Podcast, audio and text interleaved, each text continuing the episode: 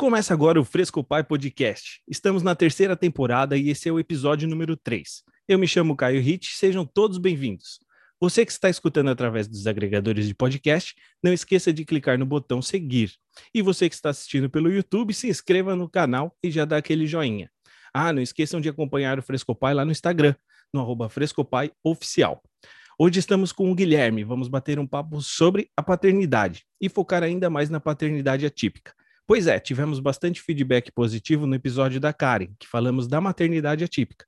Agora vamos conhecer a história do Guilherme e de sua família. O Guilherme é pai da Dora e no seu Instagram, arroba papai atípico, ele destaca e aborda os assuntos de paralisia cerebral e epilepsia. O Guilherme tem um podcast super bem produzido, diga-se de passagem, para abordar esses assuntos também. E aí, Guilherme, tudo bem com você?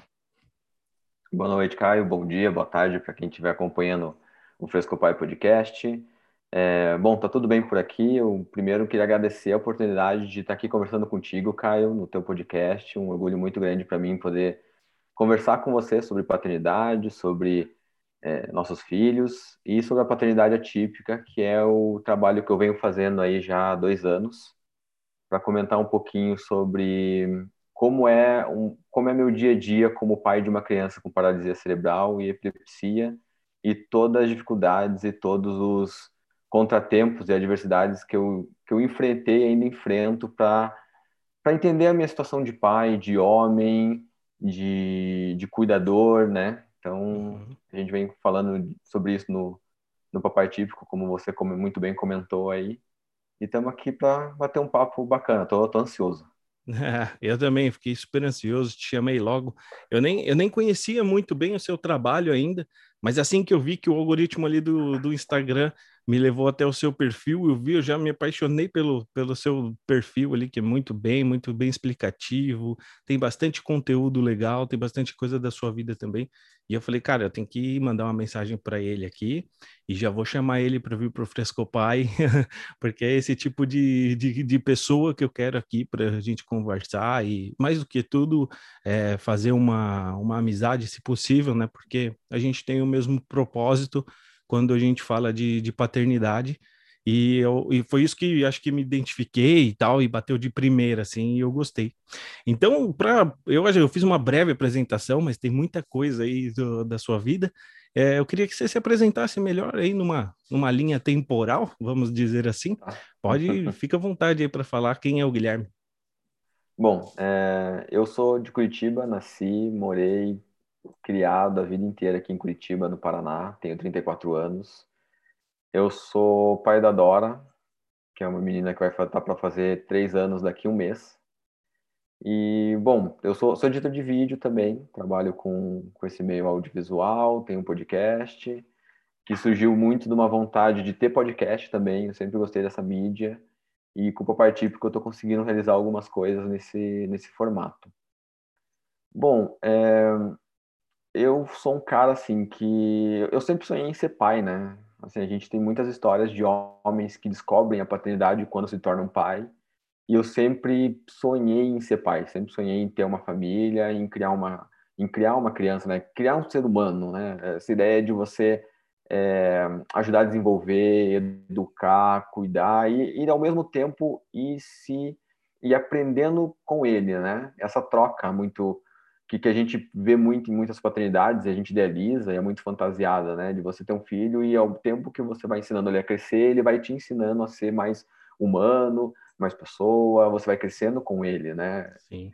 Então eu sempre sonhei em ter essa essa grande catarse na minha vida, né? No momento que você pega o filho no colo, recém-nascido, e fala, pô, agora, agora a vida entrou no modo sério, sabe? Tipo, agora eu preciso uhum. ter responsabilidade não não só por mim, né? Mas pela minha companheira ou companheiro, independente de, da situação que cada um tenha, e, e por essa criança, né? Tanto que quando quando quando eu casei, a, a gente eu estava morando já com a minha esposa e a gente engravidou e daí a gente resolveu oficializar a nossa relação legalmente. Então a gente resolveu casar no cartório. E no casamento eu li uma carta para ela, li uma carta para para bebê, né, para Dora que estava na barriga dela ainda, e nessas duas cartas eu dizia que assim, eu estava no momento da vida em que eu precisava começar a cuidar de mim de maneira séria, porque eu preciso cuidar de mim para poder cuidar dessa nova família, dessa criança e tudo mais. Então, quando quando a gente engravidou, foi cara, foi assim maravilhoso, sabe? Foi você, você deve ter, não sei se você desejava também, mas Sim. pela tua cara, acho que você está se identificando um pouco, cara, é porra, quando quando vem um assim, é, a gente só cai a ficha no ultrassom, né? E daí é. quando nasce, que é quando a gente vira pai mesmo. Só que a minha questão, ela eu não me tornei pai quando a, quando a Dora nasceu, né? Eu, eu descobri uma paternidade que eu não queria quando minha filha nasceu, porque ela teve uma hipóxia no nascimento. E essa hipóxia, que é a falta de oxigenação durante o nascimento, né? Ela, ela nasceu toda roxa, teve que ser reanimada, ficou 16 dias na UTI, e essa hipóxia deixou como sequela a paralisia cerebral na minha filha. E é uma uhum. paralisia cerebral. É, a paralisia cerebral é dividida em cinco graus, né? Do 1 um ao mais leve ao 5, que é o mais severo. E a Dora tá no quinto grau, assim. No quinto. Então, é. Então foi. Cara, foi assim. É como. É, é sabe, sabe quando você. É como se tivesse um, um, um, cristal, assim, que você tá vendo vindo para você, e quando ele vai chegar na tua mão, ele se quebra inteiro, e você, uhum. de repente, não tem mais aquele cristal que você sonhou, que você idealizou.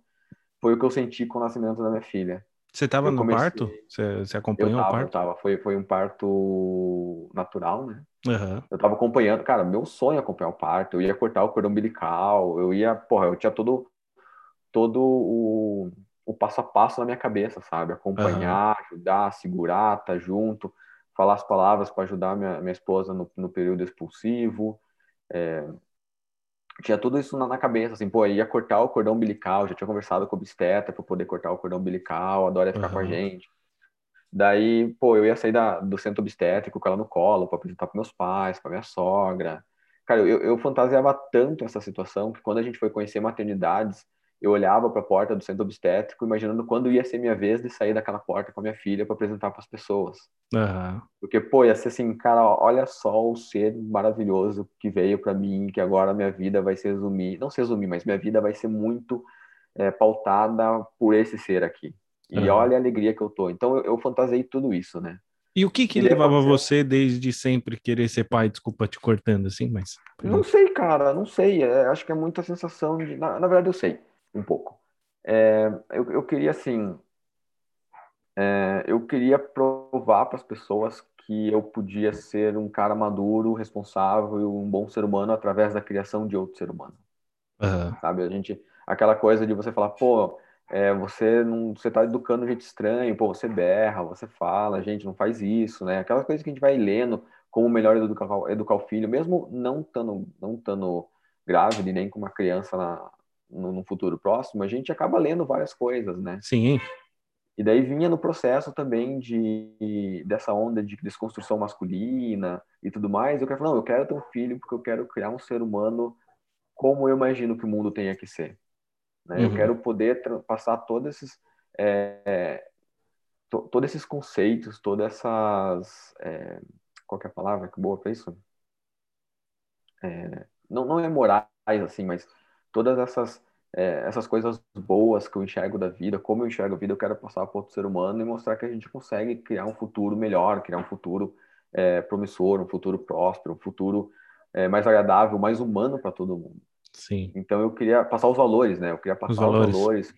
Eu, sonhava assim, sabe? Tipo, pô, se eu tiver uma filha e ela pedir para me vestir de, de, princesa da Disney para ir numa festa fantasia, eu vou me vestir com o maior orgulho, sabe? Porque eu quero mostrar uhum. para ela que não tem problema eu me vestir de princesa.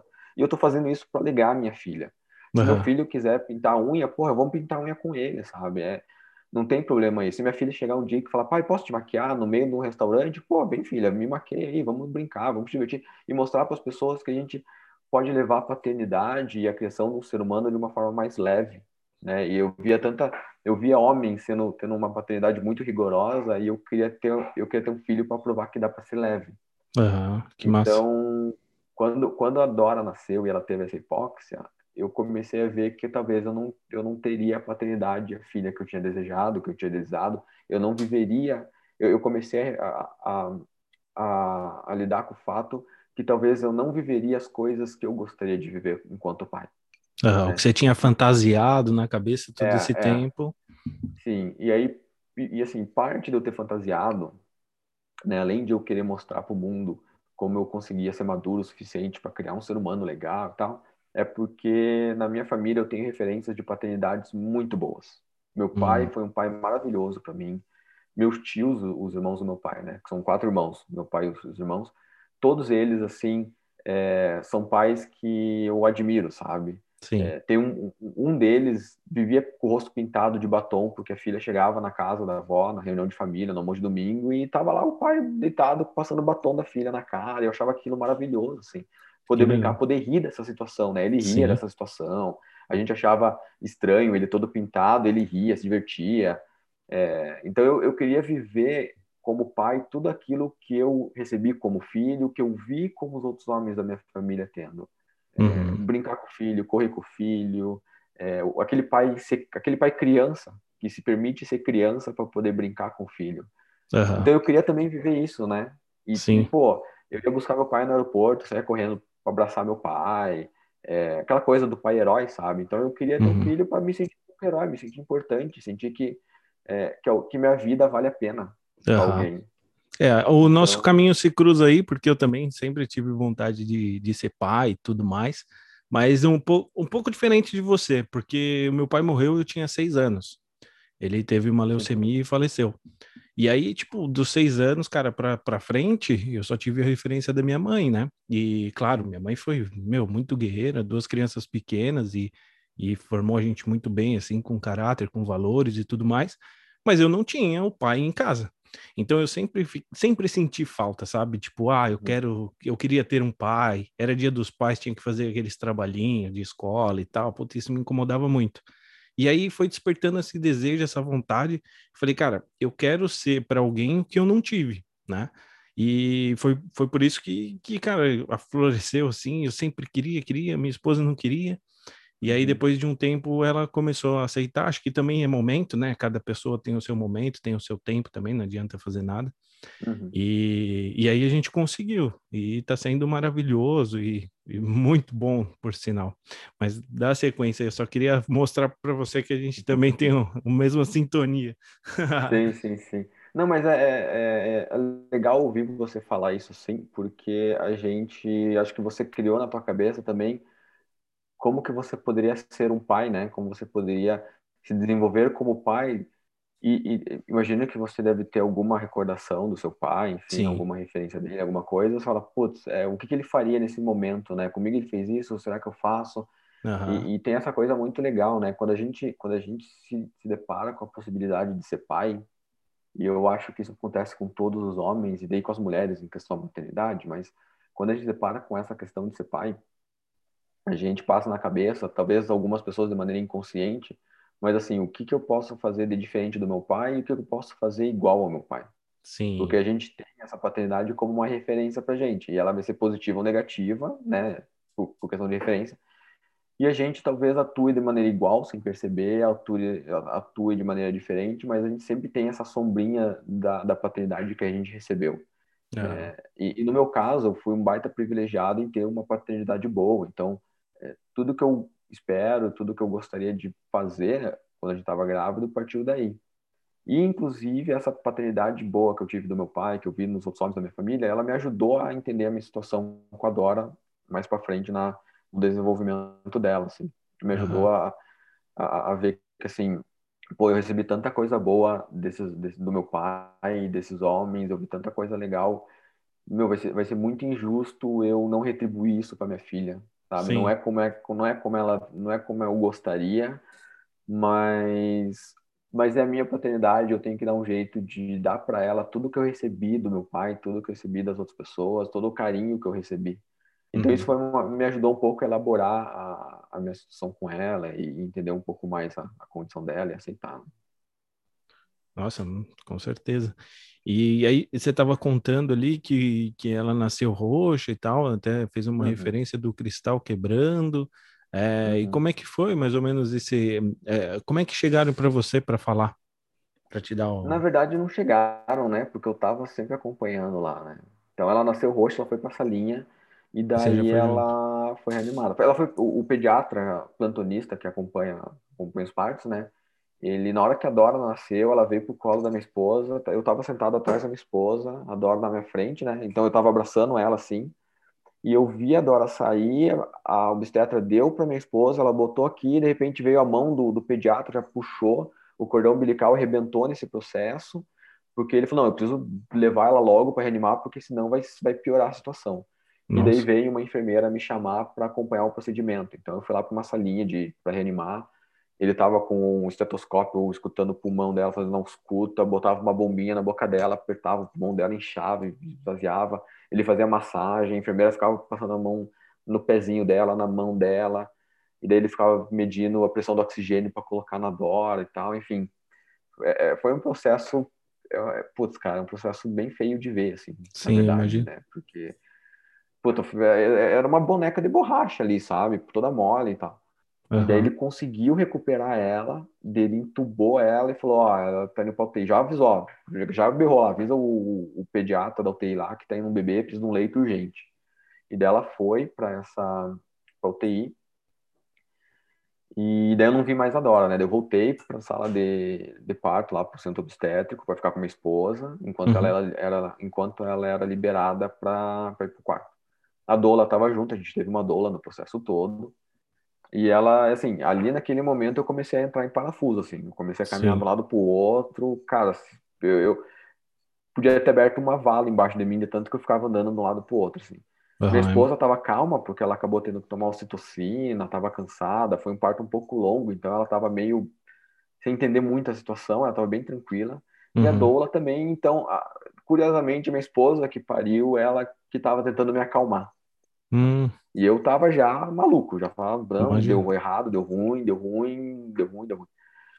Daí a gente foi pro quarto e vou, daí a gente foi pro quarto, isso, ela nasceu umas, ela nasceu seis e meia, às oito e meia, nove horas, chamaram pra gente pra UTI.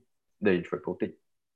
Daí na UTI a gente soube que a Dora estava entubada, ela estava quietinha num canto lá, ah, falaram pra gente que ela teve uma hipóxia, não sabe, assim, quando o bebê nasce e tem uma hipóxia, você não sabe o que vai acontecer dali para frente, né? Porque uhum. um dano no cérebro é uma incógnita no momento, você vai descobrir ao longo da vida. Não tem como uhum. você saber exatamente o que aconteceu, né? É um órgão que é, ele é muito plástico, é muito é muito é, não dá para saber direito, né? Não é que Mas esse, esse, acontece uma coisa. Esse conhecimento você já tinha ou não? Você já sabia? Ali a gente, soube, ali a gente soube que ela teve uma hipóxia, né? Ah, tá. Que é essa falta de oxigênio. E mas ele daí eles iam esperar para fazer um, um exame nela para ver que tratamento que eles iam fazer com ela. Uhum. A gente achou que ela estava bem, na verdade, porque ela estava se movimentando e tudo mais, estava fazendo uns gestozinhos ali. E a gente ficou tranquilo. E daí voltamos pro quarto. Daí passou uma, uma hora e pouquinho, ali pelas 10 horas da noite, chamaram, ligaram pra gente, a, a, a enfermeira-chefe da UTI, e ela falou que eu podia descer com os avós, já que os avós ficaram a tarde toda lá. Ela falou: não, vou abrir uma exceção para os avós poderem entrar na UTI, que não poderia naquele dia, mas uhum. ela abriu uma exceção, já que tinha passado o período de visitação, a UTI estava tranquila, para os avós conhecerem a, a Dora. Daí, quando eu fui com os avós, aí sim eu descobri que a situação dela tinha sido bem grave. Eles tinham falado que ela estava convulsionando e eles. Quando a gente desceu e viu ela fazendo uns movimentos, a gente viu ela com a mão bem fechada, forte assim, bem fechada. Ela fazia um movimento com a língua como se estivesse sugando, sabe? Sabe quando uhum. o bebê nasce e faz aquele movimento com a língua procurando o bico do seio, uma chupeta? Uhum. Ela estava fazendo a mesma coisa. E ele explicou que esses movimentos, num recém-nascido, indicam convulsão. Ela estava convulsionando ali, com, com, duas, três horas de vida. E daí eles já colocaram um gardenal nela, ela estava tomando 20 gotas de gardenal, que é uma, é uma quantidade absurda para um bebê. Então ela estava meio que em coma, na verdade. E daí ela foi fazer um tratamento de hipotermia que eles esfriam o corpo do bebê para 33 graus e deixam por 72 horas desse jeito eles de baixa temperatura corporal para evitar danos mais sérios no cérebro, né? Então, uhum. diminui a atividade sanguínea, diminui a atividade cerebral e dá, tenta dar uma controlada. Uhum. É, a, a, gente teve esse baque, mas, assim, é, ainda rolava um sentimento de que vai dar tudo certo, sabe? De que ia ser uma história diferente pra gente contar, ia falar, nossa, a Dora teve hipoxia, mas só como que ela tá, foi, foi, foi um sofrimento, mas passou, estamos aí correndo, pulando, tá se formando, tá casando, tá tendo filho. Uhum. Então, assim, a gente achava que, eu pelo menos achava que ia ser uma coisa, é, uma história diferente de, de nascimento. Daí, durante o período da UTI, a gente teve vários altos e baixos. Ela, a, a, quando ela terminou o tratamento de hipotermia, depois de 72 horas, uma neuropediatra que faz um, que visita a UTI para conferir os bebês, ela fez um, fez um exame na Dora e ela ficou surpreendentemente, ela se surpreendeu positivamente com o cérebro da Dora. Ela falou, nossa, o cérebro está tá com bastante atividade, tem umas manchinhas aqui que é um são marcas de edema, que o cérebro, quando falta oxigênio, ele incha, né? E edema é um inchaço. Então, ela falou: tá, tá com um inchaço aqui, essas áreas brancas são um inchaço, mas vamos torcer para que esse inchaço diminua e não tenha ocasionado mais nada, que seja só um inchaçozinho ali beleza. Uhum. Daí a gente, daí com 16 dias a gente saiu da UTI e com um mês a gente fez dois exames nela, a gente fez um, um eletroencefalograma e uma era uma eco, era uma, uma tomografia. A gente fez uma tomografia do cérebro dela. E a gente foi daí numa consulta com essa neuropediatra, que ela era uma era como se fosse um retorno, né? Porque como ela atendia na UTI, a primeira consulta fora do, do da UTI ela atendia e daí via se ia continuar com ela ou ia se encaminhar para algum plano, né? No caso a gente foi pro plano porque eu tinha plano. Nessa consulta, ela falou: olha só, a Dora, ela tem aqui, as ondas cerebrais da Dora indicam convulsão, indicam que ela pode ter convulsão, e ela teve um dano bem grave no cérebro. Essas manchas escuras aqui são é neurônio morto aqui. O cérebro não regenera e aqui não tem o que fazer. É... E ali, cara, ali meio que a ficha começou a cair com mais peso para mim ali. Assim. Ali eu vi uhum. que, peraí, então é, se uma vez eu sonhei que a Dora ia ser uma criança típica, ia correr, pular, aqui tá começando a ir por água abaixo tudo, assim. E aí isso foi por seis meses, mais ou menos, assim, uma, uma queda, assim, para mim, né? Uhum. Tinha momentos que eu dava uma, uma amenizada, mas eu fui cada vez galgando mais degra degraus abaixo, assim. Então, nesse primeiro mês teve isso, daí ela começou a apresentar uns uns movimentos estranhos, assim, ela fazia, jogava a cabeça pro lado, puxava a boca, a mãozinha subia, ela começou a apresentar umas, uns movimentos repetitivos, assim, bem estranhos, né? Daí a gente já estava acompanhando com o neuro, ele começou a dar mais drogas para elas, né, mais remédios.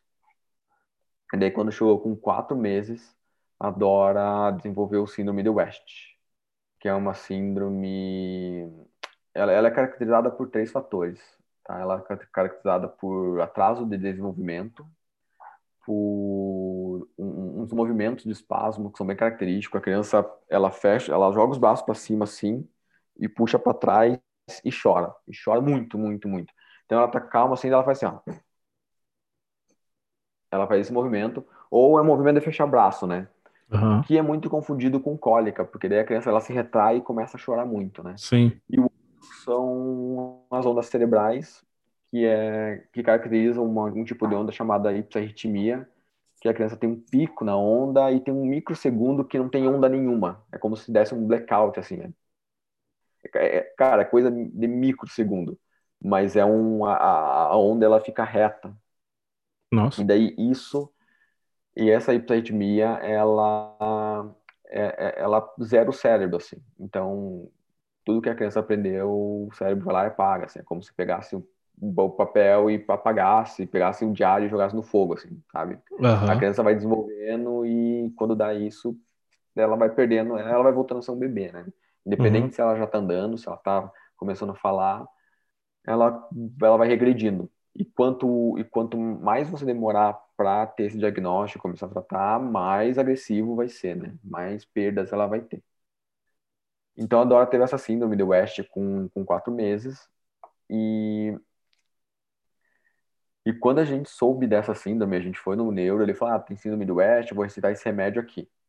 Daí, beleza, minha esposa foi para casa, eu fui pro trabalho. Quando eu voltei à noite, minha esposa tava meio chorando, assim. E ela uhum. perguntou se eu tinha visto alguma coisa, se eu tinha pesquisado na internet sobre síndrome do West. E eu falei que não. E dela fala, não pesquise. Só que, pô, não pesquise é basicamente falando, né? Tá, né? é. Cara, assim, quando você joga no Google Síndrome do West, é... ali para mim foi foi meio que a concretização dos meus pesadelos, assim, porque você vê aquele aquele imaginário de deficiência que as pessoas têm é resumido na síndrome do West. É uma pessoa ou é acamada ou é uma pessoa que fica na cadeira de rodas. É, assim, a, primeira foto que aparece, né? Porque quando você procura coisa no Google, sempre vem as piores coisas, né? Eles Sim. jogam o, o, o, pior na cara, né? Uhum. E com a síndrome do West foi isso, assim. Eu fiquei... É, pô, eu vi uma pessoa, um cara ali de 20 e poucos anos que ele não fazia nada, ele só ficava sentado olhando pro vazio, assim, babando. E depois, meu Deus, minha filha vai ser isso, minha filha vai ser um vegetal, vai ser né? Pra quê, né? Uhum. Por quê? E, e, cara, foi, foi, foi muito doloroso para mim, assim. Foi, foi, foi a pior coisa que me aconteceu, assim, na verdade. É, essa notícia naquela época, assim, foi... Uhum. Vocês tiveram algum tava, acompanhamento psicológico, você e sua esposa, nesse eu período? Tive. Minha, minha, esposa, minha esposa teve também. É, minha esposa é psicóloga e, e, ela conseguiu lidar um pouco melhor com a situação, né? Não, não por ela ser psicóloga, mas acho que ajudou ela. Uhum. Eu conheço, conheço mães psicólogas que, que frequentam, enfim. É, mas minha esposa conseguiu, ela conseguiu aceitar a situação mais rápido, bem mais rápido que eu. Entendi. Eu fui, comecei a fazer terapia quando ela tinha dois meses. Eu comecei a fazer terapia. Né? Uhum. Eu falei para minha esposa que eu precisava, eu não estava aguentando, eu precisava de uma ajuda. No dia anterior que a gente descobriu a síndrome do West, eu tinha parado de fazer terapia. Eu tinha mandado uma mensagem para terapeuta ali, eu tinha feito quatro, cinco sessões, falei, ah, não vai adiantar, porque minha filha não está melhorando, e eu não vou conseguir melhorar se minha filha não melhorar. Então, chega de terapia. Uhum. Não quero mais, não, não tá me ajudando. Daí veio a síndrome do West. Daí no dia seguinte eu mandei mensagem para minha terapeuta falando, eu preciso de terapia mesmo, porque aconteceu um fato aqui, eu não estou aguentando mais. E, e daí uhum. eu fiz terapia por mais um ano e meio. É... Então, assim, quando, quando eu descobri essa síndrome, quando surgiu a síndrome do West, foi para mim. É... realmente, ali eu percebi que a Dora, ela, ela não seria uma, a criança que eu queria, assim. E daí vem todos aqueles fantasmas, aqueles monstros que a gente carrega durante a vida em relação à deficiência, porque eu não tive um contato direto com pessoas com deficiência durante a minha vida. Uhum. O meu contato foi muito do ah, alguém na festa, e daí fala, ah, ele tem um probleminha na cabeça, daí é uma pessoa meio, você olha a pessoa meio estranha, porque ela faz coisas estranhas, ou uma prima da minha mãe que teve meningite com nove meses, ela ficou uma bebê de um ano o resto da vida, assim, ela tá viva ainda, essa, essa prima tem 67 anos, mas é uma, uma bebê, sabe? Uhum. É, é, fica na cadeira de rodas, sempre teve na cadeira de rodas, então quando eu era criança e eu via essa prima da minha mãe, eu achava estranho, né? Pô, ela, ela tem, ela visualmente ela parece minha mãe pela idade, mas ela age feito uma criança, mais criança que minha irmã, que é mais nova que eu. Então, gerava essa confusão para mim e para mim não era claro, não, não me explicaram, enfim. Uhum. Daí a gente, quando a gente se depara com uma, uma situação dessa dentro da nossa casa, pelo menos para mim, foi um choque, assim, porque eu descobri quantos preconceitos e quantas. É, com, com, de maneira negativa que eu olhava para essas situações uhum. e para essas pessoas, né? Eu olhava com, com dó, com meu Deus, não quero, né? E, e, é curioso, né? Porque assim, quando a gente vê vídeos de pais ou pessoas com deficiência atingindo objetivos, a gente fala, puta que bonito, né? Olha que força, olha que motivação, olha o que, que esse pai faz para esse filho, que amor bonito que esse pai tem por esse filho, né? Uhum. Só que daí quando acontece com a gente, a gente fala, meu Deus, que coisa horrível, sabe? tipo, é, é bonito no vizinho, né? Sim. Mas dentro de casa não é bonito, né? E eu, eu me deparei com esse pensamento. E, e daí eu, cara, fiquei mauzão, assim. É, eu fiquei, putz, cara, eu tive períodos muito ruins, assim, muito ruins, assim, a ponto da, da Ana me chegar e falar que eu podia ir embora de casa, por exemplo. Ana, minha esposa, né?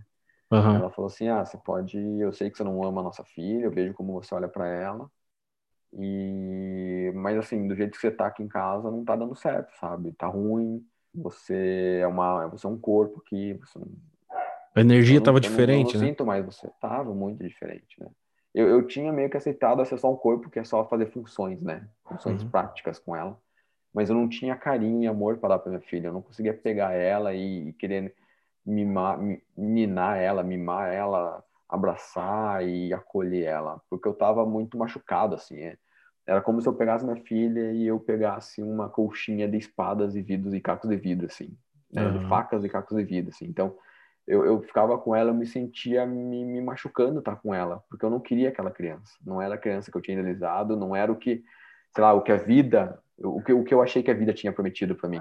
Uhum. Né? Rola muito lance do tipo, pô, mas eu sou uma pessoa tão boa, sabe? Tem fulano ali que é um que é um que é, que é, é um panacão ali, que é um babaca, e por que que ele não, por que não aconteceu com ele, sabe? Por que que comigo? Porra, eu não faço mal a ninguém. É, rola essas perguntas, né? A gente tenta entender uhum. o motivo, tenta saber onde é que a gente errou. É, uma hora você vê como uma punição, e daí vem alguém e fala que você, pô, você é um guerreiro, você foi escolhido para ter essa criança, e você tá pensando, cara, eu, eu tô querendo morrer, eu não fui escolhido, eu tô querendo me matar, sabe? Eu quero, eu quero uhum. acabar com a minha vida, eu tô cansado, eu não aguento, sabe? Não, não, eu não sei o que fazer, é, é remédio, é crise, é, é um monte de coisa misturada, sabe? Então a gente fica muito confuso. E eu cheguei nesse, nesse ponto, assim, de de estar tá muito, muito mal, muito, muito mal. Uhum, de questionar, de, de se revoltar, não sei se ah, como que tá é, de, de, de, fé aí, religião, mas eu, pelo que você está me falando, você deve ter questionado tudo e todos e se comparado com outras pessoas e o porquê, né? Igual você disse, ah, por que uhum. que tá uhum. acontecendo comigo? sempre fui uma pessoa boa. É, como é que é, o que eu ia te perguntar, né? É, você se sentiu, uh, como eu posso dizer, você rejeitava ela nesse momento? Né? Até então você rejeitava a sua filha porque ela não era o que você tinha pensado para você ali, para sua família. Uhum, uhum, e, uhum, uhum, e aí você se questionava justamente por que que era com você. Sim, sim. É, eu rejeitava ela porque exatamente não era a criança que eu tinha idealizado, né? E, e, e assim, não era culpa dela, na verdade, a rejeição. Era, era porque eu tinha idealizado uma coisa e eu não estava recebendo aquilo que eu tinha idealizado, né? Uhum. Porque eh, na minha cabeça rolava muito assim, né? A gente tem um filho e a gente. E o relacionamento, os relacionamentos, eles meio que são de, de, de mão dupla, assim. Podem falar que ah, você não pode esperar nada da outra pessoa, mas no fundo a gente recebe o, o, a gente recebe da outra pessoa. O relacionamento ele vai se alimentando quando tem uma troca, né? Uhum. Assim, você não precisa necessariamente agradar alguém esperando que as pessoas vão te agradar. Mas acaba a energia acaba rolando, acaba fluindo. Então eu esperava que minha filha me desse um pouco do amor que eu queria dar para ela. E quando eu comecei, quando eu percebi e eu achando que ela nunca me daria um amor, eu comecei a pensar por que, que eu tenho que dar um amor para ela, sabe? É, eu não quero, sabe? Pô, é ela não olha para mim, ela não sorri, ela só tem crise, ela não para quieta, ela não vai andar. É, eu não vou concretizar as coisas que eu queria concretizar. Uhum. E eu tava, e eu comecei a, a encarar um Guilherme que eu que eu desconhecia, que eu achei que não existia ou jamais pudesse existir. Que era um cara com dor, rancoroso, com ódio, com inveja, é, um cara desapegado das coisas, meio vazio assim, né? Então isso, isso contribuía para que eu rejeitasse mais a minha filha, porque eu ficar com ela me fazia me lembrar desse cara, então eu não queria estar com ela. Ou pelo menos eu comecei a deixar de sentir coisas, né? Comecei a deixar de, de, as emoções de lado e ficar um cara frio, porque eu sabia que se eu sentisse, se, se qualquer pingo de emoção que surgisse, via, ia vir uma avalanche de emoções ruins e confusas e eu não queria. Então eu passei a ficar meio apático a tudo por uhum. conta disso. E então de primeiro você não, não, não, não dividiu as responsabilidades com, com a sua esposa e aí, naquele momento, todo o cuidado era com ela, ou você ainda mesmo assim você fazia as coisas, mas só não tinha esse lance do carinho e do, do amor, e era mais um companheiro para sua esposa do que um pai? Não, eu sempre, eu sempre tentei cumprir com as funções, pelo menos, né? Uhum. Eu falo assim, não, eu, é, se tem que dar banho, eu vou dar banho, mas eu não vou dar banho com carinho, por exemplo. Se tem que dar uhum. remédio, vai tomar remédio, não vou ter paciência para dar remédio e tal vou tocar fralda, vou pegar, vou ficar com ela até ela dormir, mas não vai ser por carinho, vai ser porque a minha função tá aqui, né? Uhum. Eu preciso deixar minha esposa dar uma dormida também, porque ela também tá passando por uma barra, mas não espere que eu vou fazer essas coisas com amor pela nossa filha, porque eu não tenho amor para dar para ela. E quando que essa chave virou?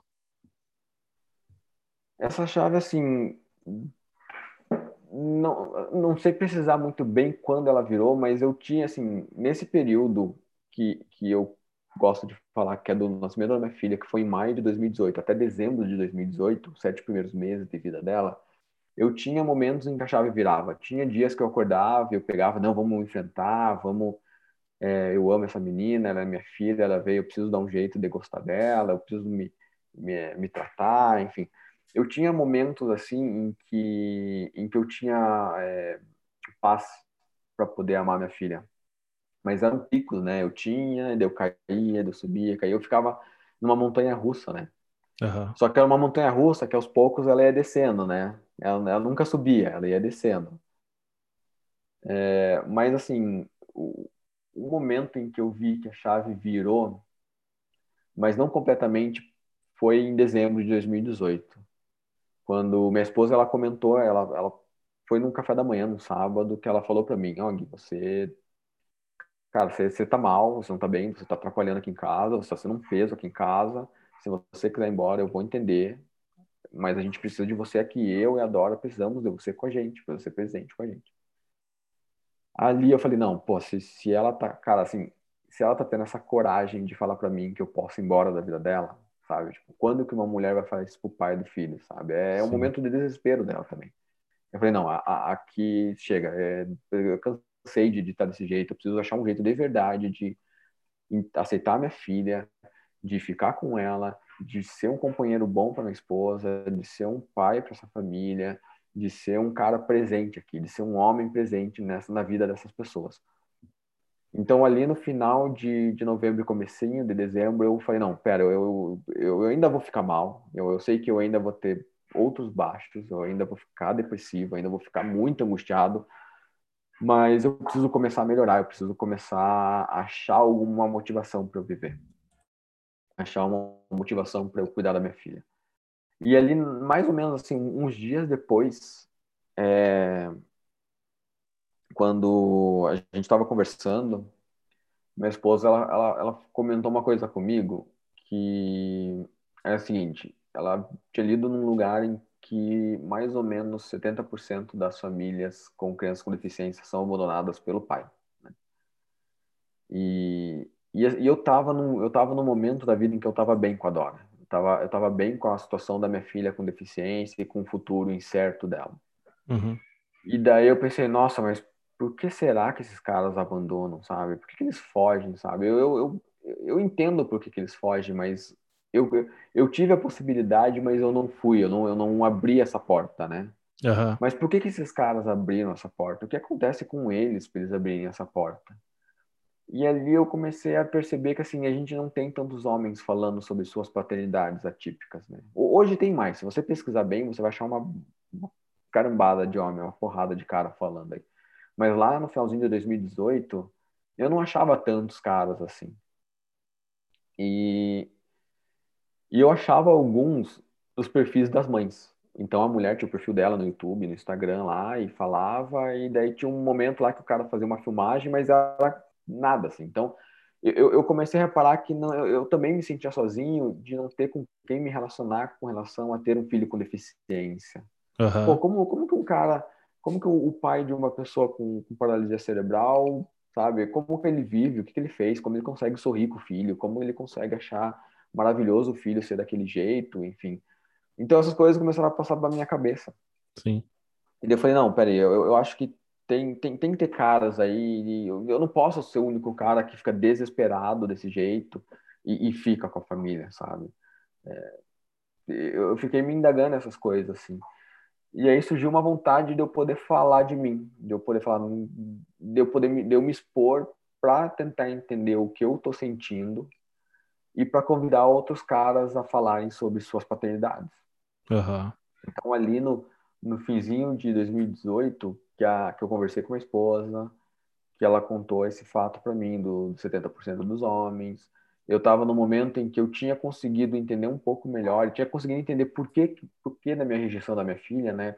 O, o, os meus preconceitos com pessoas com deficiência, o, é, a, essa falta de controle, né? Que é muito, é muito crítica principalmente nos homens, né? Quando eles sentem que algo saiu do controle, né? A gente sente que algo sai do controle, a gente começa a entrar em parafuso porque a gente é criado a achar que tudo tem que estar sob nosso controle. A gente Sim. é o dono da situação, a gente é o cara que que, que é, é, é, o, é o cacique da casa, né? É o chefe ali, então tudo tem que estar no seu controle. E daí num parto ou numa síndrome, numa, numa doença genética, foge do controle, e daí você não sabe como agir, você tem que reagir àquela falta de controle e é um pouco difícil.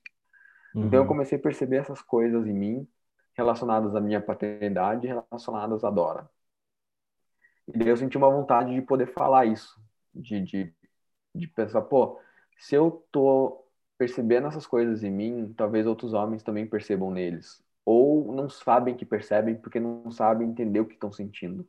Uhum. Né? Porque rola muito isso de da gente ser educado para não falar sobre nossos sentimentos, para a gente ficar quieto, para a gente engolir o choro, é, enfim, para você não parecer frágil, né? O medo, do medo do homem, no final das contas, é parecer frágil, né? Parecer uhum. como se fosse uma mulher, porque mulher é frágil, né? Então, o medo do homem é ter essa sombra de que vão confundir ele com ser frágil, e o que é uma baboseira enorme, né? Então, é, eu falei, não, pera, eu não tenho problema em dizer que eu sou frágil, que eu tô sentindo essas coisas e que eu tô com medo. Talvez outros homens também sintam assim, mas eles não consigam expressar porque talvez eles não saibam expressar, eles não veem outro cara falando disso. Uhum. Então eu pensei, porra, eu acho que eu posso fazer alguma coisa aí, sabe? Eu posso, pô, eu posso tentar é, me ajudar, né? Fazer uma terapia escrevendo e contando sobre mim, e compartilhando, e também posso tentar ajudar outros caras e gerar um ciclo aí, uma troca que eu ser é, a, a, eu vou ser amparado por eles, eu vou poder amparar eles, e a gente vai gerar uma troca, a gente vai começar a gerar um movimento para que o homem consiga entender um pouco mais essa paternidade, consiga lidar com essa paternidade. Porque no final das contas, quando a Dora nasceu, ela, ela abriu uma caixinha de Pandora dentro de mim. Então, é, ela não é a culpada disso. Tava tudo aqui dentro e cedo ou tarde talvez fosse estourar isso uhum. mas ocasionou de estourado com o nascimento dela. Então, ela foi uma vítima dessa, dessa caixa de Pandora que abriu em mim, porque eu reparei, eu, eu, eu, eu compreendi coisas sobre mim que eu não tinha compreendido até então, né? Que eu só fui dar de cara com, com, a, com o nascimento dela, né? Uhum. Teve um dia, só, só, só antes de, de te mandar de volta aí, só para só exemplificar isso, teve um dia que eu estava conversando com minha esposa e a gente estava falando sobre um solê de espíritas e tudo mais, né? Porque uma prima minha ia muito numa casa espírita e ela falou pra gente ir que, que no espiritismo, né? As pessoas acreditam que você vem pra cá com propósito, você escolhe o teu propósito. Então a Dora meio que tinha escolhido vir desse jeito porque a gente precisava ajudar ela e ela precisava ajudar a gente a elevar o espírito e tudo mais. Uhum. E daí eu brinquei com a, com a Ana, né, com a minha esposa, e, poxa, é, sabe? Por que, que ela não veio e na adolescência começou a me jogar um monte de coisa na cara, que é o que os adolescentes fazem com os pais, né? Pra, pra ver se melhora, se dá um jeito. Por que, que ela tinha que ter nascido desse jeito, sabe? Tipo, uhum. Poxa, é... é... Então, assim, é... eu, eu, eu imagino que em algum momento, mesmo a Dora sendo uma criança típica, em algum momento eu ia começar a me confrontar com algumas coisas, né? Aconteceu que foi porque ela nasceu com paralisia cerebral. Então, a gente só tem que, que dar um jeito de lidar, entender e conversar e, e aceitar que é o principal. Né? Uhum. E eu acho que você fez isso, acho não, tenho certeza que você fez isso da melhor forma. Quando você começa a entender tudo isso, começa a se questionar, começa a entender o seu próprio sentimento, e aí você vai atrás é, de pessoas que estão passando algo relacionado e não acha, e você dá a cara a tapa e fala assim: não, Agora sou eu que vou lá e vou colocar a minha cara na internet para chamar esse grupo de, de pessoas que também devem estar tá passando por tudo isso. E eu acho isso muito legal, acho muito bonito que você fez. E só comentando dos 70% ali que, que a sua esposa te disse, essa informação de, de papais atípicos saírem de casa, eu conversei no primeiro episódio dessa temporada com a Karen, ela é mamãe de um, do João, que ele tem autismo, e o, o pai também. O pai, na hora que soube do autismo, ele é surdo e tem autismo, né? E assim que ele soube, ele também, cara, picou, picou a mula e não, não ficou, sabe? E por preconceito mesmo contra. E ao invés de se informar e tudo mais, lógico que você deu bastante cabeçada ali no começo, mas não te julgo por isso, né? Não, não estava na sua pele, não sei o que que se passa, assim. Quem tá de fora pode falar o que quiser, mas na verdade não, não sabe o que se passa, né? Uhum. E, mas no, no fim das contas, é, que você acabou se entendendo como pessoa e qual era o seu propósito dali para frente, eu acho que, meu, que maravilhoso, né? E aí, como é que você começou esse, esse trabalho? Bom, eu, eu levei assim, em dezembro de 2018, eu falei assim, eu preciso fazer alguma coisa, eu tô, falei com a esposa assim, ó, eu tô querendo fazer algo. E daí levou três meses, quase quatro, né? Porque agora de 29 de março fez dois anos do, do projeto. Levou quase quatro meses para eu me sentir confortável e saber mais ou menos o que eu gostaria de fazer. Uhum. Eu gostaria de contar um pouco da minha vida e escrever sobre, sobre os meus sentimentos. E, claro, daí meu, minha vontade imensa é fazer podcast conversando com pais e crianças com deficiência para trazer esses pais para o público, né? É, pô, puxar esses caras aí para o palco aí para ajudar a mostrar que existem pais que lidam com as situações, que falam, que conversam, que que sentem que, que tem preconceito e como que eles lidaram com o preconceito e tudo mais, né?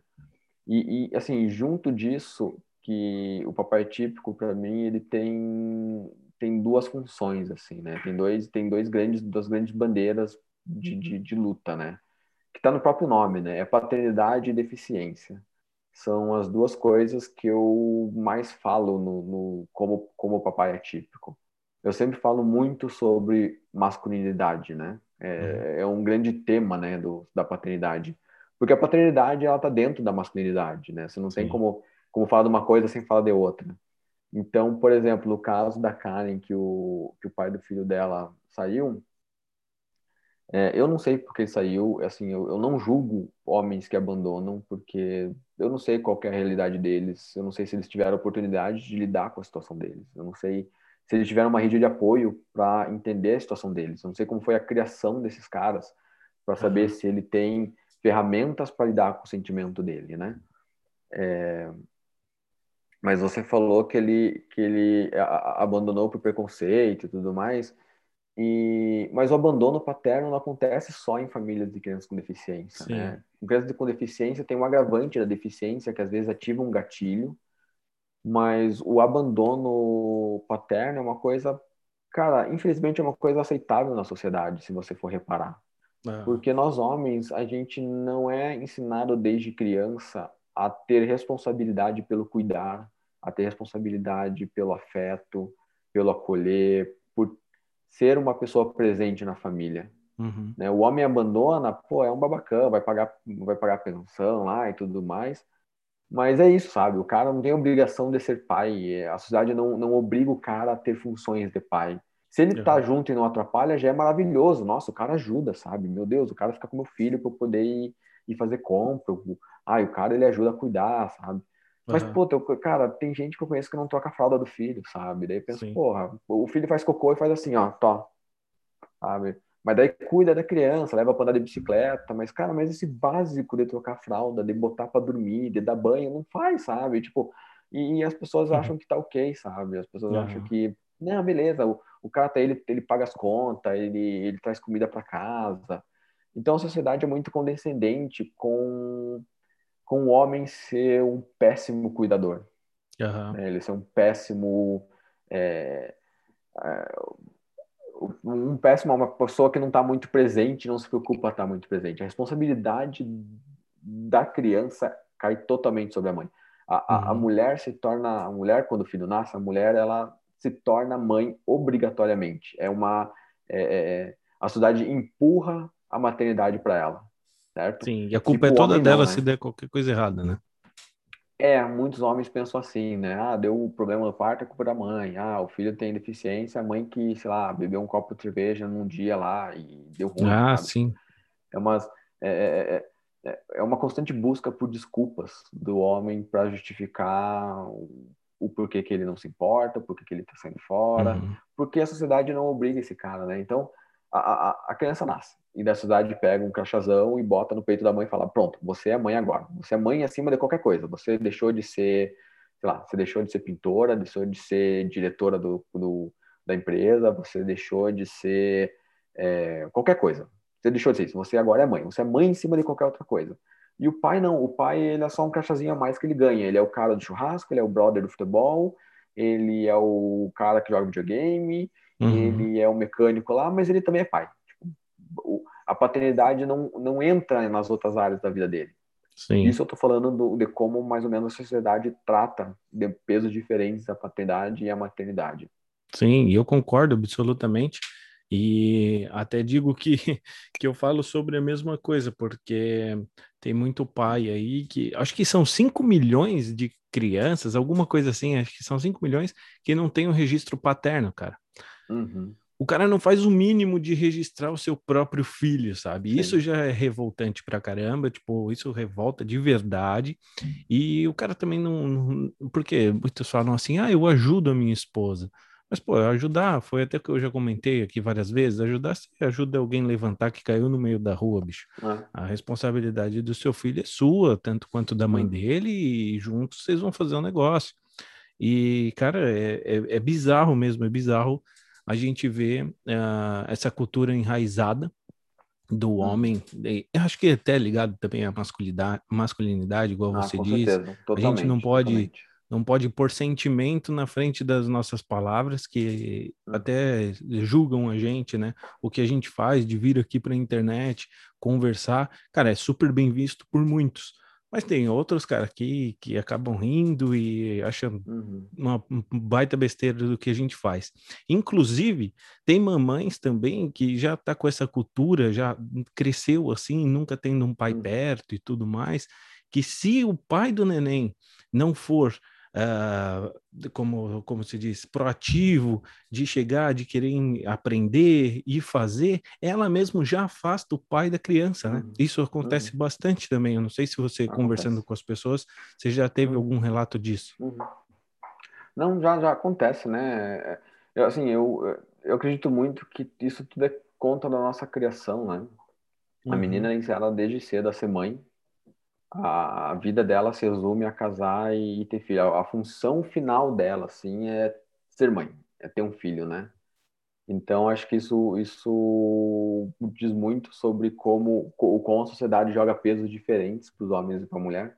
Inclusive, não sei se a Karen falou, porque é, dela talvez tenha falado, mas assim, é, muitas mães de crianças com deficiência, elas entram em xeque porque elas sentem que elas não cumpriram o papel dela de ter uma criança sem deficiência, por exemplo.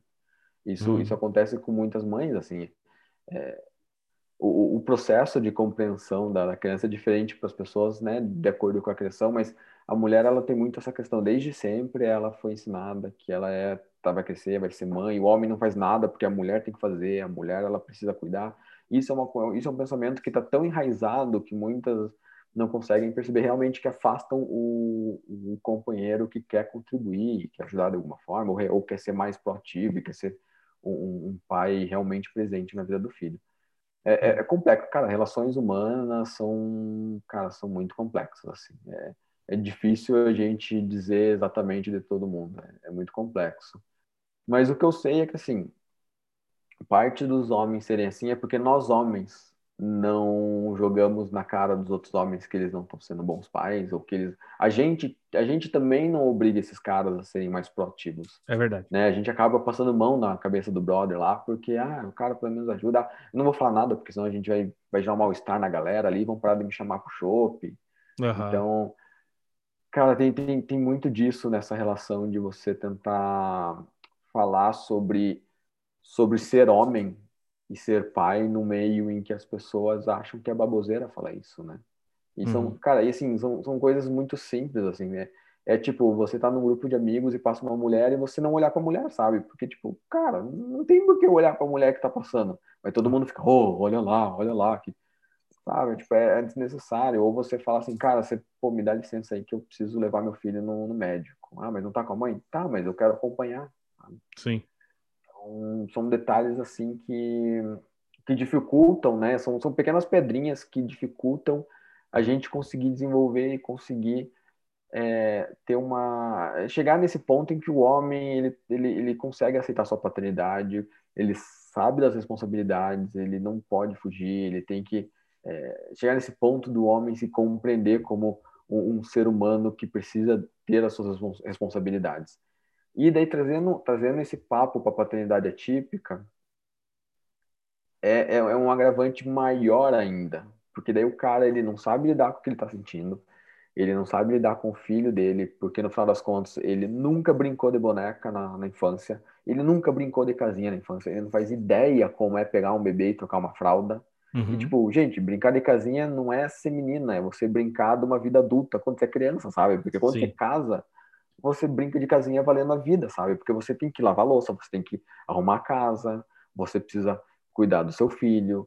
E aí uhum. entra um outro ponto sobre a paternidade, e que eu vejo muitos é, muitas complicações é que você não pode, você não é só um pai presente, né? Ah, eu não sou um pai que ajuda, eu cuido do meu filho. Tá, mas você lava sua roupa, você arruma sua cama, você limpa teu banheiro, você limpa sua casa, uhum. você faz essas outras funções ou você só é o pai que é o pai presente, brotherzão? Porque a função de pai é em relação à criança, mas você tem que ser um companheiro para essa mulher e você Sim. ou para esse homem, né? Você tem que ser um companheiro para essa pessoa que está contigo na casa e você tem que cuidar da tua casa, sabe? É, não é não é só ser o pai, o, o super pai e não ser o super cuidador da casa, porque no final das contas vai ficar faltando esse ponto também. Sim. Né? Então, é, é as coisas elas é, elas se intersexam assim, né? Então eu vejo muito, muito, muitos homens reclamarem que ah, a mulher fala que eu não ajudo, que eu não faço nada, mas pô, outro dia eu dei banho, outro dia eu cozinhei, tá, beleza, mas assim, você, você quantas vezes por dia você define o que, que vocês vão almoçar? Ou é só tua esposa que define o almoço e você só senta na mesa e come? É, você sabe as coisas que tem que comprar para você limpar a tua casa? Você dá uma olhada no armário lá para ver se tem que comprar um, um multiuso, se tem que comprar um, um sabão em pó, um amaciante, se tem que comprar mais ah, água sanitária, a esponja da, da cozinha tá boa ainda? Vai ter que comprar mais esponja da cozinha, detergente tá acabando, o sabonete do banheiro o papel higiênico. Então, tem essas pequenas coisinhas assim que, cara, você tá morando naquela casa. É tua responsabilidade aquela casa também e o bem-estar daquela casa. O zelar pelaquela casa também é tua obrigatoriedade, não só cuidar do filho. Sim. Então, quando a gente fala de masculinidade, de paternidade, eu acredito muito que a gente também tem que falar sobre essas coisas. Sobre... É, sobre desconstruir essa visão de que o homem não faz nada para casa, ah, ele não, ele não sabe, ah, tá aí. Ah, ele é homem. sozinho, é. mas a mãe é, é, uhum. O cara morava sozinho, mas a mãe que ia lavar a roupa dele. Ele traz a roupa da, da, da casa dele para a mãe lavar aqui. Tipo, cara, que absurdo, você tem 40 anos na cara, sabe? Pô, você não sabe ligar uma máquina, botar um, um sabão. Você não precisa nem esfregar, cara. É só abrir a máquina, botar as coisas lá e apertar um botão, sabe? Uhum. Então, assim, é, quando, quando há muita. Quando, quando eu vejo muita, muitas reclamações e muitos conflitos de casais, assim, o cara reclamando, às vezes eu penso, pô, será que esse cara ele ele entende que ser pai também é ser companheiro, também é Sim. é cuidar da casa. Né? Você lava a roupa da tua filha, você se preocupa que ela vai ter roupa para usar ou não? É tua mulher ou teu, ou teu companheiro, é a pessoa que, que vai fazer essa função no teu lugar. Uhum. Né? Porque cuidar também tem isso. Sim. E, é, é, e o que eu vejo também, assim, que não tem problema você não ter feito isso na vida e você não ter entendido isso cedo sabe? Tipo, você pode entender isso depois e pode ser depois que você tenha o um filho também, não tem problema nenhum uhum. nisso. Você se achar ali, você se encontrar e aí você falar, pô, beleza, ó como eu fui idiota, agora ela tá uhum. ali com tanta responsabilidade e eu tô aqui assistindo meu futebol, tá ligado? Tipo, acho que uhum. nessa hora bate mesmo e quem quer, né, quem quer vai correr atrás e vai fazer, com certeza. O Guilherme, eu queria falar com você também sobre um negócio de caixinhos. Como que é? É um livro você que escreveu? Eu esqueci Caixinhos o nome. sim, é um livro que eu escrevi. Massa. É... Se você quiser me dar dois segundinhos, eu pego ele para mostrar aqui. Pode ser, ah, com, pode com ser, certeza. Pode ser. Eu vou, eu vou mutar aqui só para você não ouvir barulho de porta. Só um beleza, beleza, claro. Enquanto o Guilherme vai lá buscar o livro que ele escreveu, e eu estou muito afim de saber disso, você pode ir lá no arroba Frescopai Oficial, lá no Instagram, ou lá no arroba Papai é Típico, no Instagram também, para conhecer o trabalho dele, que é um trabalho super legal. Ele tem um podcast também que é super, super bacana. Ó, ele está retornando aí. Vamos lá, pode mostrar. Aí, ó, É esse aqui. Cachinhos Lisos. Cachinhos Lisos. É, é uma história infantil e eu escrevi quando a Dora tinha dois meses. Eu escrevi bem quando, quando ela bem recém-nascida, assim. É, eu escrevi antes de eu ter pensado no Papai Atípico, inclusive. Uhum. Só que eu lancei ele bem depois, né? É, eu escrevi essa história porque, bom, quando, quando a Dora nasceu e, e, a gente foi descobrindo a condição dela, a questão da paralisia cerebral e tudo mais, os médicos, né, a equipe médica que acompanhava a Dora, falava assim, olha só, a Dora tem uma condição, que é uma paralisia cerebral, e ela vai ter o tempo dela para tudo. Ela vai ter o tempo dela para falar, para andar, independente se levar 2, 5, 10, 20 anos. Ou se nunca fizer isso. Então, ela, ela, ela vai ter o desenvolvimento dela, você tem que ter muita, vocês tem que ter muita noção disso, até para não forçar ela a, a, tentar encaixar, encaixar ela numa caixinha de desenvolvimento, que daí vai ser ruim para a gente, porque vai frustrar a gente, vai ser ruim para ela, porque vai obrigar ela a fazer coisas que talvez ela não consiga fazer. Então, uhum. isso, isso atrapalha a relação. Eu escutava muito isso, o tempo da Dora, o tempo da Dora. E daí eu falava assim, ah, é, eu falava para ela assim, filha, isso lá quando a Dora tinha dois, três meses, né? E eu falei ainda por um tempo, por mais que eu falei que eu, que eu fui ficando depressivo com o passar do tempo, eu tinha os momentos picos de alegria e eu conseguia conversar com ela. Eu falava assim, filha, papai vai te ajudar a sair desse, dessa casa que você está aí, vai ajudar você a abrir suas janelas, suas portas, para você vir aqui para o mundo, pro mundo externo com a gente aqui.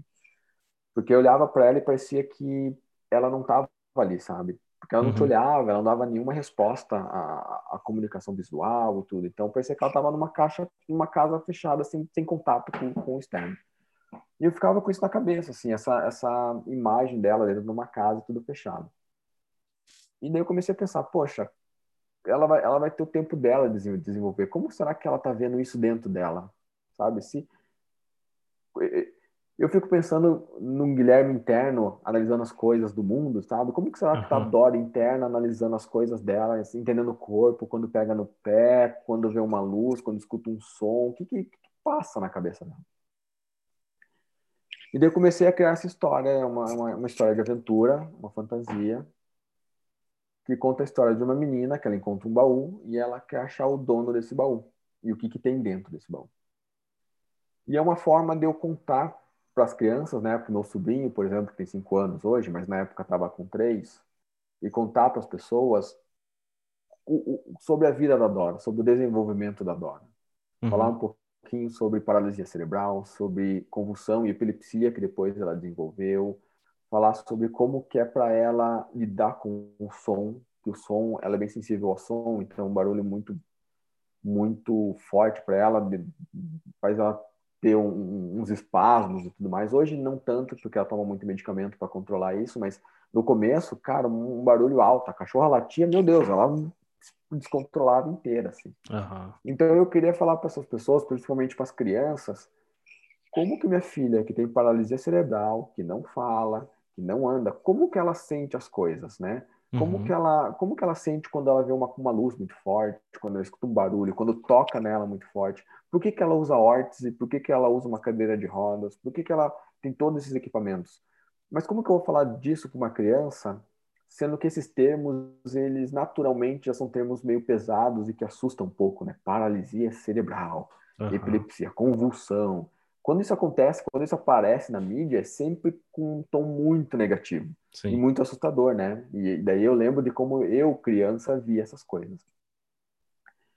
Então, assim, eu, eu quis passar as situações que minha filha sente, as coisas que ela sente para essas crianças e para essas pessoas, no intuito delas se relacionarem com a história, elas entenderem, pô, tem um momento ali que a, a personagem entra no meio de, de uma passeata cheia de adultos, se perde, fica confusa.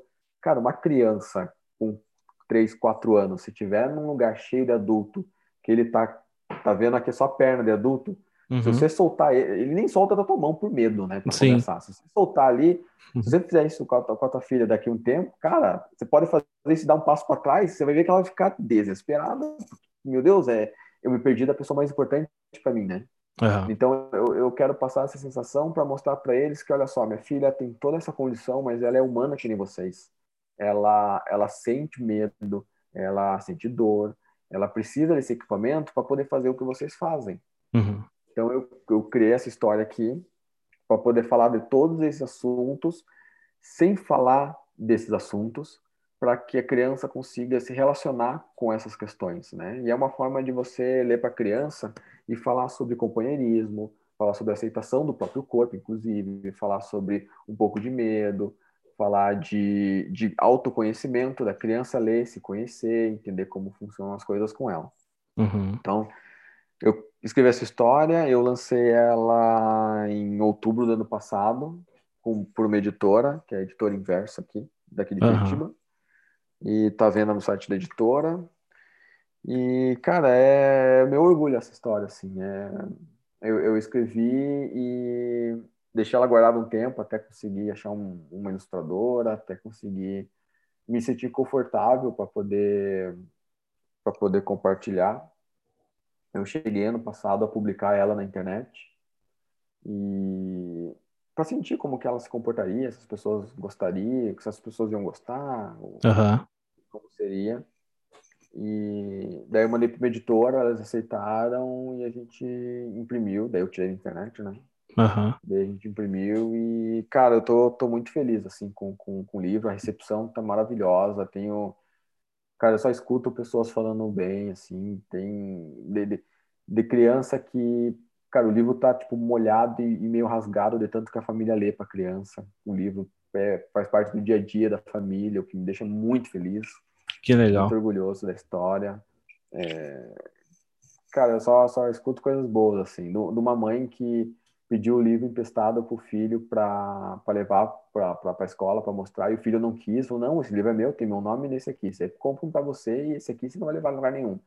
Uhum. Então, essa, esse tipo de coisa, assim, dá, cara, me deixa super feliz porque eu estou conseguindo levar esses temas para pessoas que talvez nunca fossem ler uma coisa desse sentido.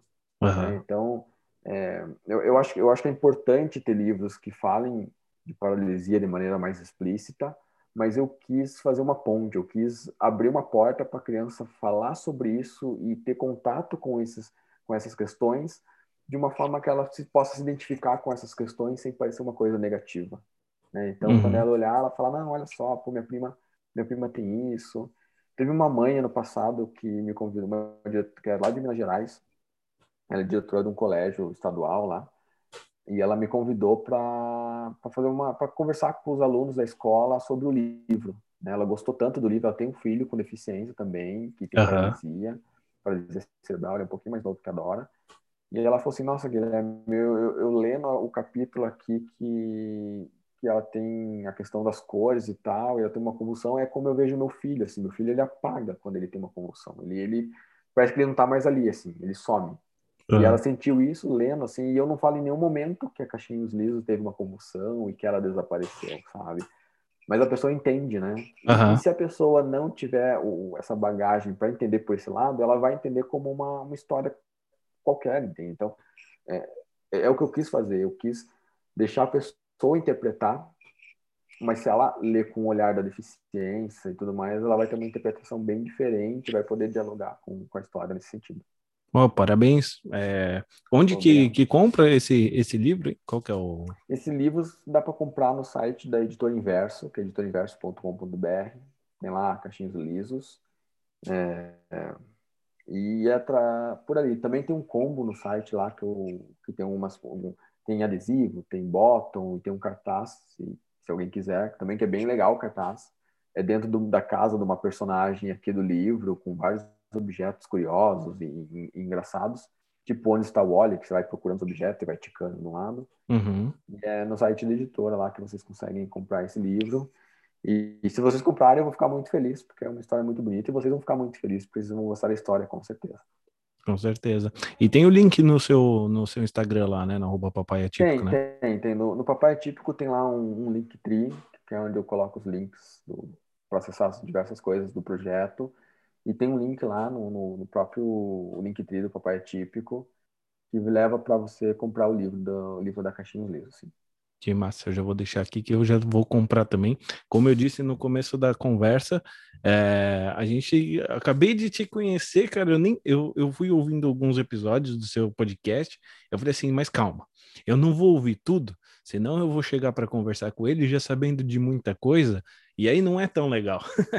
eu falei, é bom eu um conversar com ele. Pede um pouquinho a surpresa, as perguntas que vem na hora, assim. É, falei, acho que é melhor só, eu chegar nesse... Deixa eu falar uma coisa para os ouvintes e para você, Caio. No site do Editor Inverso, quando você for comprar o livro, na página de carrinho do site, que você vai ver o livro lá, embaixo tem, assim, é, adicionar uma nota, ou adicione uma nota, alguma coisa assim. Clica ali e pede autógrafo do autor daí vai um autógrafo meu, um autógrafo, um dedinho da Dora e uma patinha da Lola, porque essa cachorrinha aqui, ó, uhum. essa aqui, essa aqui é Caixinhos Lisos, que é é minha filha, tá? Não, não é nem não é nem coincidência, é totalmente inspirada na, na Dora, o uhum. desenho. Uhum. E essa cachorrinha aqui é a Lola. A Lola, ela existe de verdade. É uma maltês, é a nossa maltesa aqui, que tá com nove aninhos, quase dez, eu acho.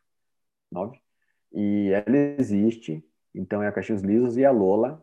E quem pede autógrafo do autor ganha a digital da Dora e ganha uma digital da patinha da Lola também. Eu é. pego, carimbo a pata dela no livro, assim, ah. e, e fica lá com, com, três, com três assinaturas, três, três autógrafos. Ah, eu acho que eu vi Mas é só pelo site do editor inverso que consegue fazer isso. Não entendi, desculpa. É só pelo site da editora que consegue fazer isso. Ah, tá, massa.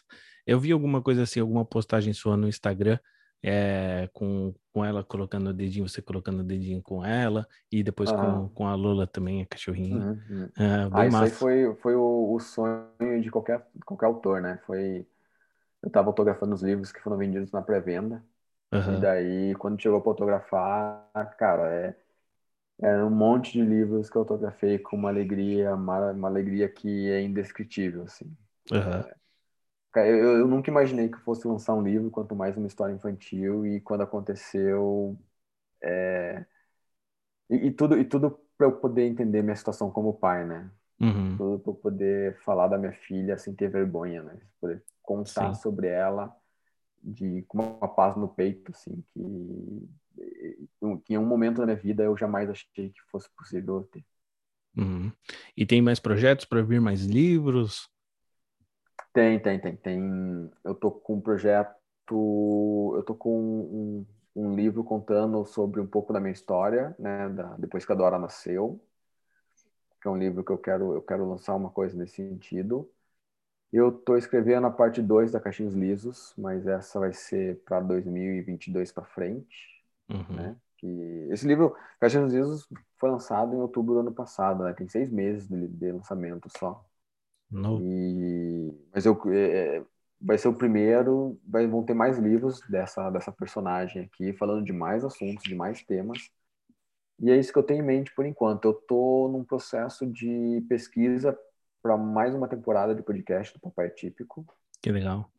Eu fiz uma temporada sobre uma temporada de seis episódios chamada O que me falta, na qual eu converso com seis, seis histórias de paternidade, né? Eu converso com seis pessoas, são cinco pais e uma filha, para saber como que a paternidade, como foi a paternidade dessas pessoas, né? Então eu converso com um pai que perdeu filho, eu converso com um pai que tem um filho com paralisia cerebral e o filho tem 34 anos e ele é grau 5 igual a Dora, é bem grave a paralisia cerebral dele. Eu converso com um pai que teve uma filha com síndrome, um pai que teve uma filha com microcefalia por causa da Zika. Converso com um pai que adotou uma criança com deficiência. Uhum. Esse foi. É, pô, adotar e adotar com deficiência, né? Sim. São duas coisas que fala, caramba, por que. Sabe, se muitas pessoas fogem disso, por que, que você escolheu, né? Sim, então, conversa sobre isso. E da, e da filha é uma, uma colega da minha mãe, ela tem poliomielite. Ela teve polio com dois aninhos e pouco. E eu fui conversar com ela para saber como que o pai dela, como a influência positiva do pai dela ajudou ela na vida dela. Porque eu, eu, eu queria ouvir de uma pessoa com deficiência como foi ter uma paternidade positiva, como foi o pai ajudar a desenvolver, o pai estar tá presente, o pai correr atrás. E, cara, isso lá em 1960, né? 1960, 70. Pô, se hoje já é difícil, né? Imagina lá naquela década, né? Sim. Então eu conversei com ela para entender um pouco, para ela contar a vida dela e, e, e, como foi ter o pai presente, né? Um pai que, que amasse ela, um pai que, que abrace ela, um pai que está junto dela ali e que não em nenhum momento pensou em, em abandonar essa família, né?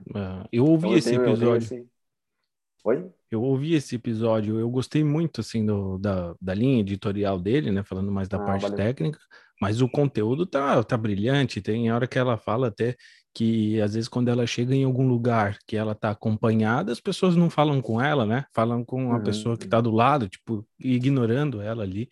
E, meu, tá, eu, eu ouvi esse episódio aí, eu ouvi acho que uns três episódios seus. E realmente é, tem, tem muita um tapa na cara, assim, sabe? Porque uhum. a gente acaba que eu, pelo menos, não, não convivo com ninguém que tenha algum tipo de deficiência ou tenha uh, algum desenvolvimento atípico. E aí, quando a gente começa a ter esse conhecimento, cara, você fala assim, putz, verdade, né? Tipo, como que é a, a, a perspectiva de vida do jeito deles, né? Tipo, como que eles enxergam o mundo e exatamente o que você fez aí é, no livro.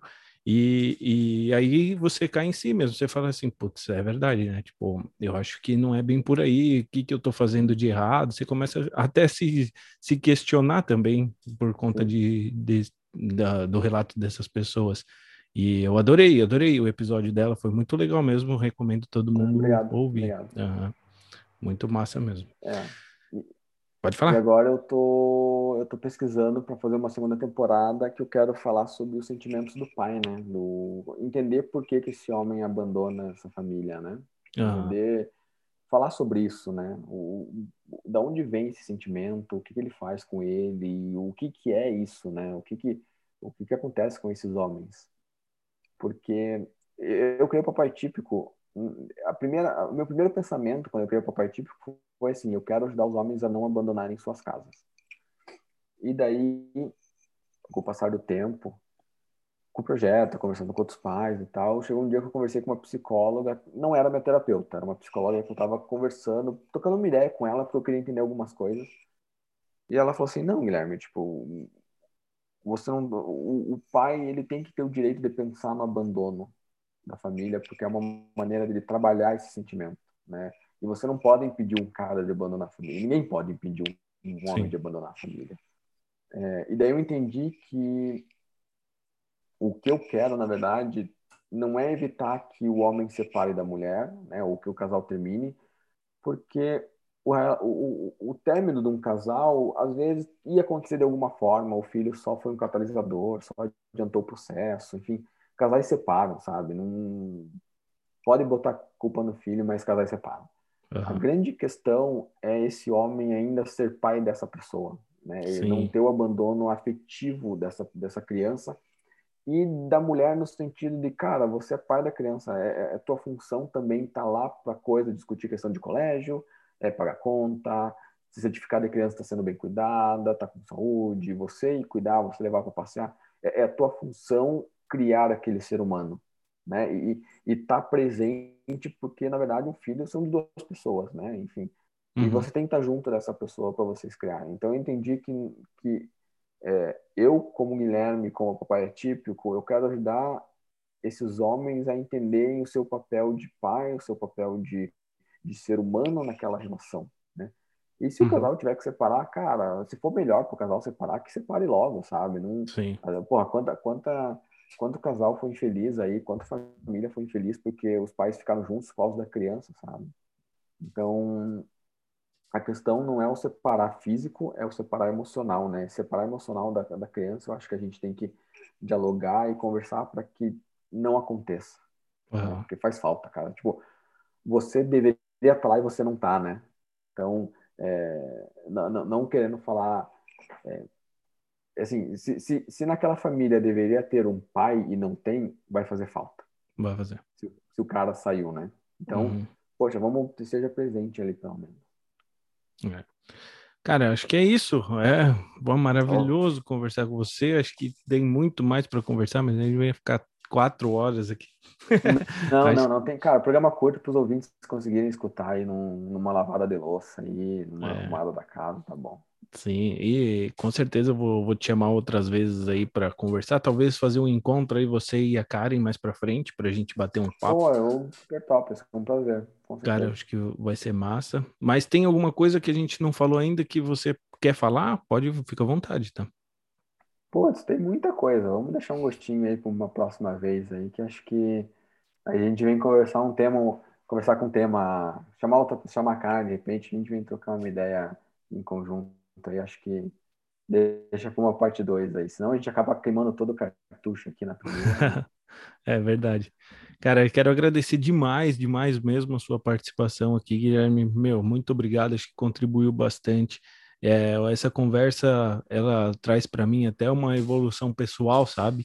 Eu acho que o grande propósito que eu tinha aqui no meu, no meu podcast era trazer relatos e dizer o que estava se passando na gestação da, da, do Fernando, né? E, e, aí, quando nasceu, eu senti essa, essa vontade de continuar fazendo e também inspirar outros pais e falar de, de paternidade ativa, participativa, enfim, assim como você. E eu continuei, cara. E e depois que eu comecei a fazer isso, conversar com as pessoas, até então eu fazia solo, então eu só falava da minha vida, né? Só olhava para dentro de mim. Era um tipo de, de, de, programa. E aí, depois que eu comecei a trazer convidados, comecei a aprender muito, cara. Eu acho que é, a melhor troca que existe, assim, é um papo, é uma conversa. É, lógico que nem sempre as pessoas vão querer gravar e fazer disso um podcast um material para as outras pessoas ouvirem, mas sim, vale a pena a gente às vezes estar no ônibus, às vezes a gente está num shopping e se alguém se aproximar, você parar do lado e simplesmente conversar, né? Porque uhum. essa troca realmente você, você, você ganha muito, muito conhecimento e isso está me fazendo muito bem, com certeza me fazendo muito bem, me preparando mais ainda para para essa vida maluca aí que a gente leva. E com certeza eu estou muito feliz nesse projeto por conta disso. Então, cara, mais uma vez, muito obrigado. Espero que disso aqui saia, nasça uma, uma amizade nossa aí, já que a gente tem o mesmo, o mesmo propósito é, que a gente consiga conversar bastante. Eu vi que você tem alguns grupos ali de, de, de, paternidade, e no que eu puder participar, com certeza, contribuir, conte comigo. E eu queria que você agora, para se despedir dos nossos ouvintes, também passasse todos os seus links, os seus contatos, uma mensagem que você queira passar. Fica à vontade aí, o microfone é seu. Beleza. Beleza. Bom, Caio, é... obrigado aqui de novo por esse espaço aqui no Fresco Pai para poder conversar com você, contar um pouquinho da minha história, divulgar um pouquinho essa questão da paternidade atípica. É, é muito importante a gente poder conversar e poder falar sobre isso num ambiente sobre paternidade, né? Porque às vezes as pessoas acabam colocando só num nicho e uma coisa que eu gosto de falar sobre, sobre a minha paternidade, né, que é uma paternidade como qualquer outra, né, independente de condição do filho, ser pai é ser pai, é cuidar, é, é, é proporcionar àquela criança as possibilidades dela se desenvolver, acompanhar o desenvolvimento, estar juntos nos momentos ruins, nos momentos bons, ser companheiro, ser criador, dar carinho, dar afeto, proteção. Então, isso não depende da condição da criança, depende só de ser pai, ser pai é isso. Você está lá para aquela, aquela criança. Então, poder conversar e poder dialogar com pais de crianças típicas é maravilhoso, assim, a gente poder... É, eu, eu, sou um cara aberto para poder falar sobre isso. É, quando eu criei Papai Típico, eu criei com a intenção de ser o mais honesto possível. Eu não gosto de minhas palavras, eu não gosto de ficar é, falando coisinha pequena, não. É, o pessoal fala assim, nossa, Guilherme, teus textos são muito emotivos, são muito crus, são muito diretos, são muito honestos, e é como eu quero me portar, né? Eu não quero ficar com papas na língua, nem nada disso, porque eu acredito que quanto mais honesto e mais sincero a gente for, melhor vai ser para a gente, melhor vai ser para as pessoas. Então, poder vir aqui conversar com você, Caio, é, é, é maravilhoso, assim eu, eu vi suas fotos aqui com o Fernando e tua família, e, dá, e no olhar dele já dá para saber que, a, que ele tem um puta pai, sabe? Que, uhum. que tem um cara é. ali que, que tá junto com ele, assim, só, cara, só pelo olhar dele, olhar da tua companheira ali, tá. Puta, tá, tá lindo, cara. Então, é. tá aqui com você dialogando é, pô, é uma honra, cara. É, é muito legal, assim. Eu escutei uns programas teus, assim, dá pra ver que você é um cara muito tranquilo. Porra, tem uma voz maravilhosa aí, cara. Tô até com vergonha, não sei nem como eu tô falando aqui com você. Ah, imagina. Com essa minha voz meio taquara rachada aqui. Hum. Mas foi, foi, foi, foi maravilhoso, assim. Obrigado de novo. Quem quiser me encontrar, encontra no Instagram Papai Atípico, Facebook Papai Atípico, no YouTube Papai Atípico, lá também tem o podcast no YouTube, tem no Spotify, tem qualquer agregador de podcast tá um pouco parado porque eu estou focando em outras questões, né? Eu queria muito, minha ideia também era fazer programas mensais, talvez, assim, de temas variados, mas eu decidi focar em outras coisas e me preparar para fazer uma temporada de 10 episódios, que talvez, é, como eu me sinto um pouco mais confortável para trabalhar, mas de repente, uma vez ou outra, aí vou soltando alguns conteúdos de podcast. O livro podem encontrar no, no site do Editor Inverso, peçam um autógrafo lá que eu vou ficar, vou autografar com o maior orgulho e maior carinho para vocês. Coloquem lá o nome da pessoa que vocês querem a dedicatória. E, Caio, é, é isso, cara. Só agradecer de novo. É... Ah, só, só um outro detalhe, né? Não tenham medo de falar com pais de crianças atípicas e pessoas com deficiência. Chamem essas pessoas para conversar. É, conversem sobre outras coisas também. Às vezes, se, se tem um pai uma família, um pai de uma criança com deficiência, a mãe também, uma pessoa. Às vezes a pessoa está triste, ela está precisando de alguém que tire ela daquele lugar ali, assim, sabe? É, tem, tem a, as pessoas têm a falsa sensação de que se você perguntar do filho vai deixar a pessoa mais triste tudo mais, ou se você comentar qualquer coisa, cara, aquela pessoa ela tá pensando no filho e na deficiência dela o tempo inteiro. Você não vai lembrar em nenhum momento que o filho dela tem deficiência. O que você pode fazer é chama o cara e, meu, vamos. Não, não hoje, né? Por causa da pandemia.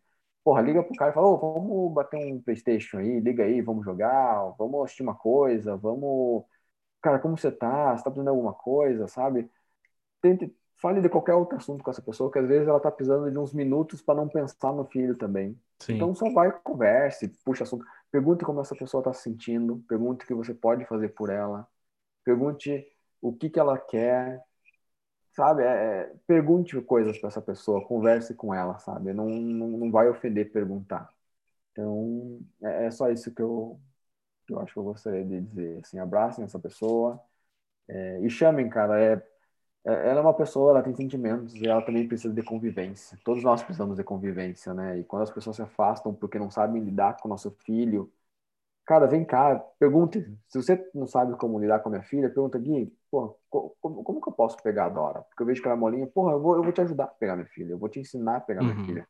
Ela talvez não te responda, mas fale com ela, dê um oi para ela. Ela vai ouvir teu oi, sabe? É importante isso. Não tenha medo de admitir que você não sabe lidar, porque, cara, nem eu soube lidar quando minha filha nasceu. Eu tive que aprender uhum. a, as duras penas a lidar com a minha filha. Ninguém nasce sabendo as coisas, ninguém nasce sabendo como como falar um termo da deficiência. Eu hoje, com o papai tipo com dois anos aí e, e, falando com bastante sobre esse tema, às vezes eu me pego falando uma coisa não muito correta ou me referindo de uma forma um pouco errônea. Cara, a gente está aqui para aprender, como você mesmo falou, cara. A gente está aqui para, cara, tá tudo bem você descobrir que você não sabe como fazer uma coisa e você aprender a fazer essa coisa, você aprender a lidar, aprender a dialogar. A gente está aqui para isso. Vamos conversar, vamos bater um papo, cara, é...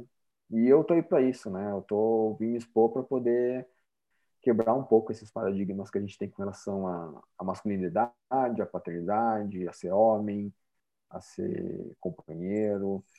Então aí, de pouquinho em pouquinho a gente vai a gente vai tentando dando o nosso melhor aí, na esperança que essa próxima geração aí consiga ser melhor que a gente. Com certeza. Gente, esse foi o Guilherme. Muito obrigado de novo, Guilherme. É uma pessoa maravilhosa, já deu para ver pelo pouco que a gente conversou aqui.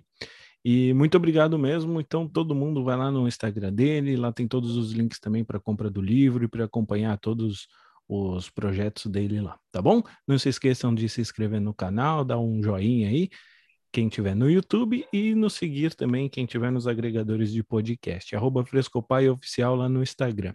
Muito obrigado, um grande abraço aí para vocês.